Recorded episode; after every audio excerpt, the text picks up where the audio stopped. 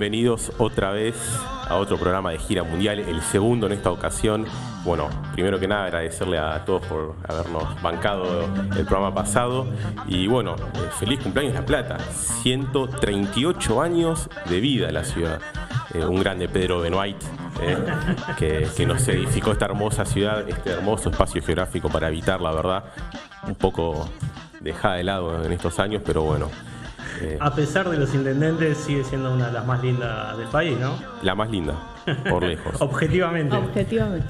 Bueno, hoy tenemos eh, algunos temas para tocar. Eh, vamos a arrancar con lo que fue por ahí en Latinoamérica la noticia de la semana, que, bueno, de los últimos días, en realidad más que la semana, que es eh, la turbulencia política que hay en el Perú, en el país andino, donde en una semana tuvieron tres presidentes, no nos ganaron, pero por dos, pero a ver, igual sí podría pasar, podría pasar tranquilamente. Em, pero bueno, se, primero sacaron a Vizcarra, después a Merino y bueno, ahora asumió Sagasti. Eh, bueno, ahora sí Sí, y la verdad que viendo algunas eh, imágenes, algunos videos en las redes, nosotros preparamos ahora acá un video en el que se ve una multitud eh, rechazando ¿no? lo que fue eh, la represión de Merino que terminó con la vida de, de dos jóvenes. Exactamente.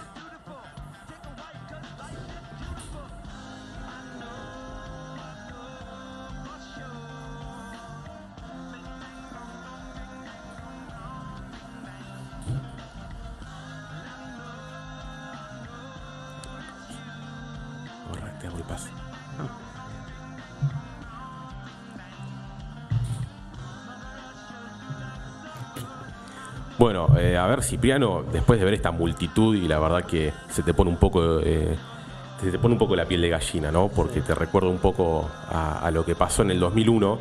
Eh, ¿Qué puedes comentar sobre esta, esta turbulencia bastante grave? Ese video que acabamos de ver es del jueves pasado. Mientras estábamos saliendo al aire, nosotros comentamos en esa sección que tenemos en el medio de que Vizcarra había había cesado en su cargo, lo habían corrido, había asumido Merino y, abríamos eh, el paraguas diciendo, bueno, no sabemos qué puede pasar.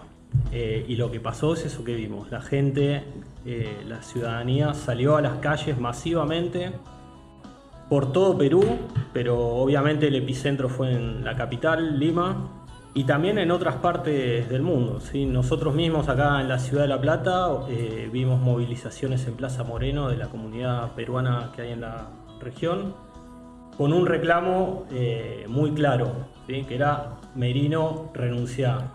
Eh, y también vimos, y eso nos hacía viajar un poco a, nuestro 2001, enorme cantidad de carteles donde decía que se vayan todos. Entonces fueron movilizaciones que lo que mostraban era un gran hastío de toda la clase política peruana en general. Retomando brevemente los hechos, eh, el lunes pasado, 9 de noviembre, eh, Vizcarra eh, enfrentó el segundo proceso de vacancia, había fracasado uno anterior en el mes de septiembre-octubre, y este se pudo llevar adelante. El proceso de vacancia consiste en el cuando el Congreso peruano, que es unicameral, conformado por 130 legisladores. Poca gente. Muy poca gente, ¿sí? Y además es muy importante esto de que sea unicameral, ¿sí? porque no hay una cámara que acusa y una que revisa, sino que es una sola. 27 de estos legisladores eh, se pueden pedir la vacancia presidencial. Si, si, llegan a ese número ya el proceso se abre y con que 85 voten por la vacancia, el presidente es eyectado del cargo. ¿sí? En este caso, nosotros habíamos dicho eh, que votaron a favor de la, vacancia, de la vacancia 105 legisladores, por lo que Vizcarra tuvo que abandonar el cargo, desatando toda esta crisis. Al otro día asumió en su lugar el presidente del Congreso, Merino, que recordemos era congresista, había ganado en su distrito con, nada, con poco más de 5.000 votos, o sea, una representatividad nula para, ocupar la primera, el primer cargo ejecutivo. Los hechos que siguieron estas movilizaciones, que la respuesta gubernamental eh, como siempre, fue de una represión sumamente violenta, que en los primeros días hubo desaparecidos, eh, enorme cantidad de heridos y al día de la fecha eh, dejó dos muertos, Jack Sánchez de 22 años e Inti Sotelo de 24 años. llegamos al sábado, la crisis ya era insostenible, de los 13 ministros que habían jurado unos días antes, 9 presentan la renuncia y el domingo ya eh, no daba para más, Merino presentó la renuncia. Y, a, partir de ahí la cosa siguió. Perú tuvo dos días más sin tener eh, un presidente, porque el lunes hubo una propuesta para el Congreso, se reunió, presentó una alternativa al poder, no se pusieron de acuerdo y finalmente el martes eh, votaron por Sagasti, quien juró ese mismo día. Entre el lunes y el martes, digamos, se terminó eh, de resolver por el momento esta crisis. Eh, sí, por el momento, esperemos que se, pueda alargar. Supuestamente el año que viene, en abril, va a haber elecciones, si no estoy equivocado.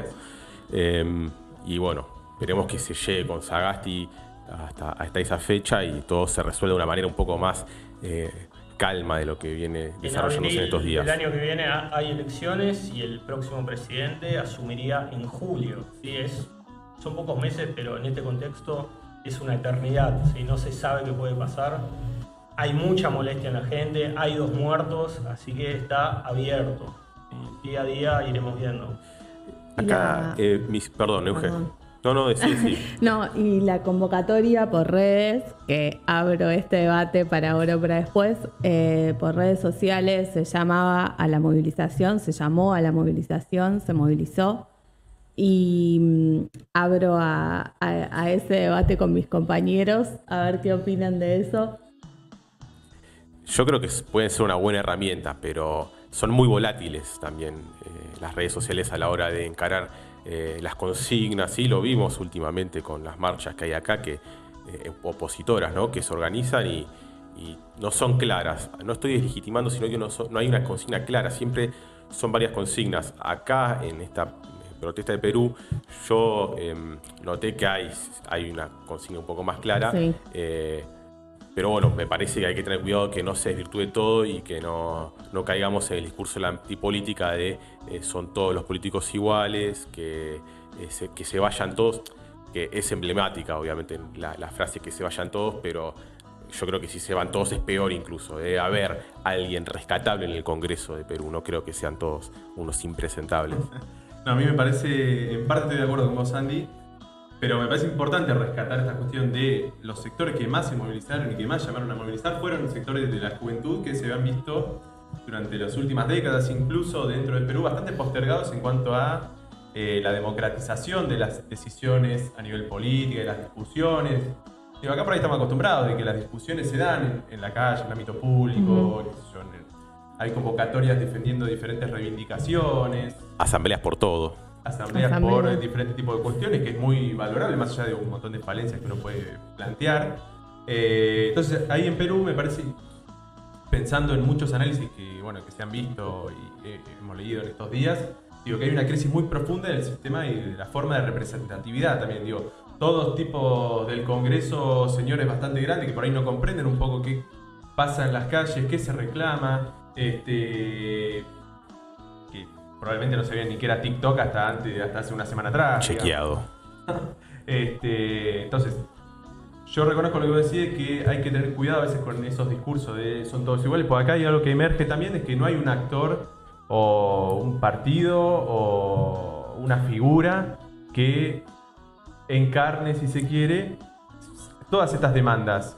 ¿No? Porque bueno, ahí tenemos una pregunta, no sé si la querés leer y pues, me gustaría sí, hablar eh, la leo. El compañero Mauricio Villafañe eh, pregunta, ¿puede construir, perdón, ¿puede construir el pueblo peruano de cara al 2021 una reforma constitucional? ¿Es posible? Bien, y ahí eso quería apuntar, por eso te digo, Andy hizo su Instagram estos días, este, abrió el espacio a preguntas, así que es algo que vamos a empezar a implementar también para los próximos, los próximos programas.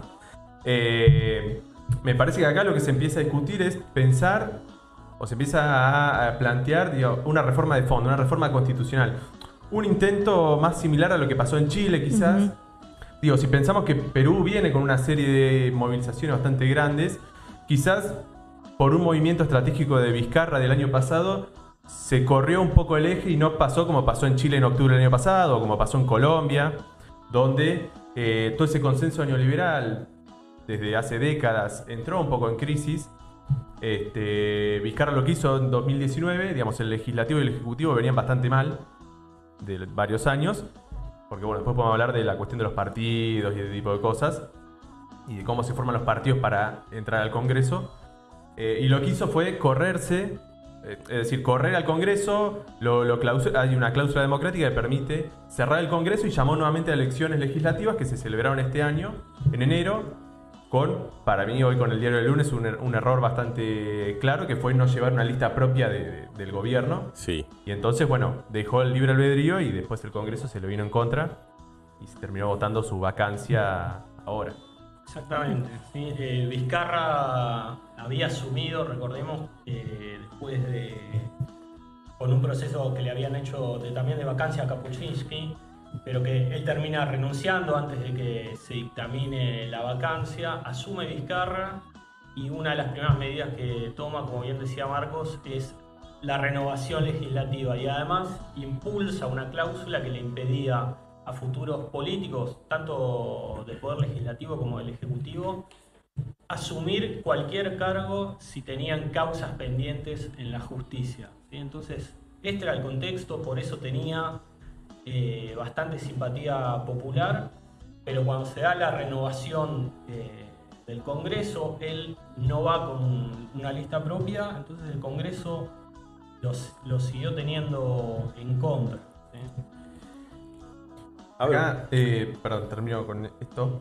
Estaba leyendo hace unos días en la revista Nueva Sociedad, salió, publicaron un pequeño artículo de un analista peruano que se llama Carlos Adrián Sen, o como suene, eh, que él dice que hace muchos años se viene hablando de un concepto que es la coalición de independientes, ¿no? para explicar cómo funcionan los partidos políticos peruanos. Y él dice eh, que están compuestos por políticos que confluyen puntualmente en un proyecto político para abandonar el barco una vez que éste deja de ser un vehículo idóneo. No hay ideologías, programas o proyectos de largo plazo. No hay una élite política, sino elencos que se alternan el poder sin consolidarse en el tiempo.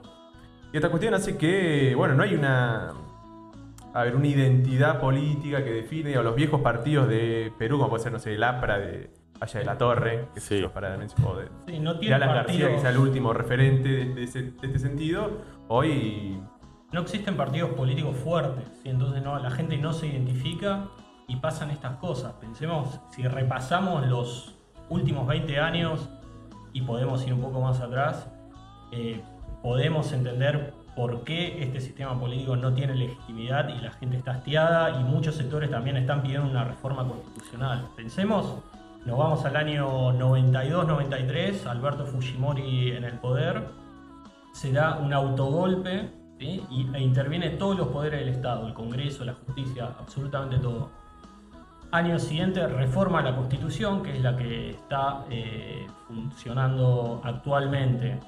Fujimori va a terminar en el año 2000 también eh, con un proceso, le habían iniciado un proceso de vacancia, acusado por corrupción, acusado por delitos eh, de lesa humanidad. Él huye a Japón, y renuncia, envía la renuncia desde Japón por fax. una cosa sí, una bizarrísima. Por, burofax. Por burofax, Pero bueno, así arranca el año 2000, ¿sí? Y después todos los presidentes que siguieron hasta la fecha, eh, Toledo, Alan García, Humala, Kuczynski, eh, el que no está fugado, es prófugo de la justicia en Estados Unidos, eh, que sería Toledo. Hay otros dos que están con prisión preventiva y un tercero que es un cuarto, Alan García, eh, que también acusado por corrupción. Cuando lo fueron a buscar se pegó un tiro en la casa. Se suicidó cuando... A los Getulio Vargas. la heroica. Eh, acá preguntan, esto me parece que lo vamos a poder responder porque no, no, es una pregunta muy difícil dado las características del conflicto en Perú, eh, preguntaron, ¿existe algún interés o influencia externa en Perú o es un conflicto institucional puramente interno? Me parece estamos ante un conflicto institucional interno Yo en el cual veo no va, no va a intervenir nadie. facturas entre las distintas facciones políticas del Congreso. Vamos por ahí. Aparte, no sé si tiene tanto peso geopolítico Perú, una región, como para que interceda alguna, como ocurre en Venezuela, que No, por no, sus recursos. Para mí tiene, tiene peso, pero Perú sí, y sobre todo Vizcarra ha tenido una línea muy directa con los Estados Unidos. Digo, pensemos Sí, que el sí. grupo de Lima como grupo que se plantea y se formó como una supuesta solución la- al conflicto venezolano, se forma en Lima justamente. Vizcarra fue uno de los estandartes de ese, de ese alineamiento. eh, y no propuso grandes, si bien tuvo algunos proyectos o ideas de cambios de la justicia, educativo, fueron eh, Sí, menores que igual fueron rechazados en el Congreso. Sí. y digamos mantuvo esa línea neoliberal de apertura comercial este, que tiene Perú desde hace varias décadas. Pero no por eso Estados Unidos va a intervenir. no, no, por eso no. O no, mandar la flota al Pacífico para vigilar. no presentaba ninguna amenaza ni No, nada por no. el estilo. Tampoco ni- que el cambio presenta una amenaza hoy. Ni siquiera Humala, que en su momento cuando asumió, algunos creían que por ser un militar nacionalista podría eh, haber hecho al- algunas reformas en el sistema político y en la economía, y eso no sucedió. ¿sí? Seguimos con el mismo sistema político tan rechazado y el mismo sistema económico que, que se heredó desde Fujimori. ¿sí? Eh, Instauró el neoliberalismo y en eso sigue. ¿sí? Perú, recordemos que se dedica sobre todo a la minería, de ahí sus recursos. Si uno ve los números macro, podría decir qué bien que le va a Perú, pero cuando nos metemos, indagamos un poco, eh, vemos que más de un 70% de la población trabaja en la informalidad. ¿sí? Todo eso eh, se acrecentó con la pandemia, ¿sí? el PBI bajó muchísimo, eh, casi un 30%. Es el país más azotado, me parece, por la pandemia, sacando a Sí, Brasil, pero números eh, económicos y en lo sanitario. Sí, en, Sí. en los dos. Y re- recordemos las imágenes que veíamos en marzo, abril, de las imágenes cuando se desata la pandemia en Lima, impactó muy fuerte de entrada y hubo un éxodo enorme de poblaciones a otras zonas de Perú caminando por la ruta. Era un caos, se desbordó la situación enseguida. Es- esa es la situación de Perú hoy, entonces uno puede entender con todo este sistema económico que no funciona, con la deslegitimidad que tiene el sistema político, uno entiende esto fue la gota que, como, que colmó el vaso. Bueno, esperemos que con, con la- con el nuevo presidente Sagasti, como dijimos hace un rato, se llegue bien a abril y, por lo- y que empiece a formarse una identidad política, que es esto lo que le falta por ahí a Perú para, para poder encaminar un poco esta reestructuración misma de la política.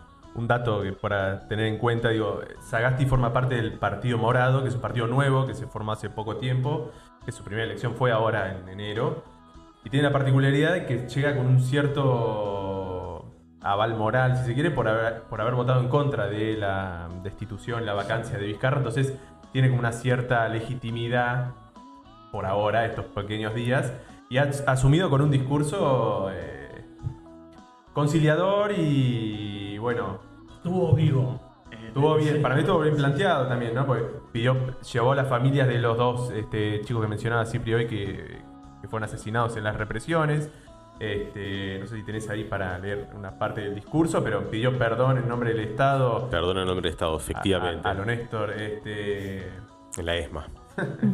Pero bueno, sobre este acontecimiento en particular, lo cual no es un dato menor. Esto no quiere decir que vaya a cambiar la realidad de Perú, pero bueno, Pero con que haya pedido perdón es suficiente. Piñera nunca pidió disculpas por ningún muerto en las movilizaciones de Chile. Es más, Ni la va a pedir. Criminalizó todo. y eso que ha tenido bastantes.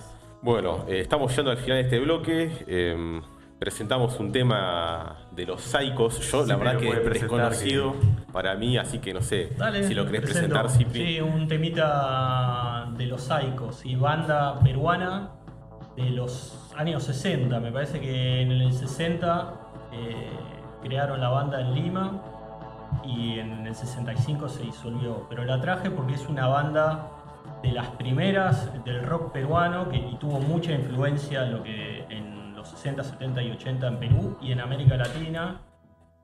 Y muchos consideran que es eh, también precursora del punk a nivel internacional. Eso lo podemos discutir. Vanguardia. Pero bueno, vamos a escuchar este temita, Demolición de los Saicos.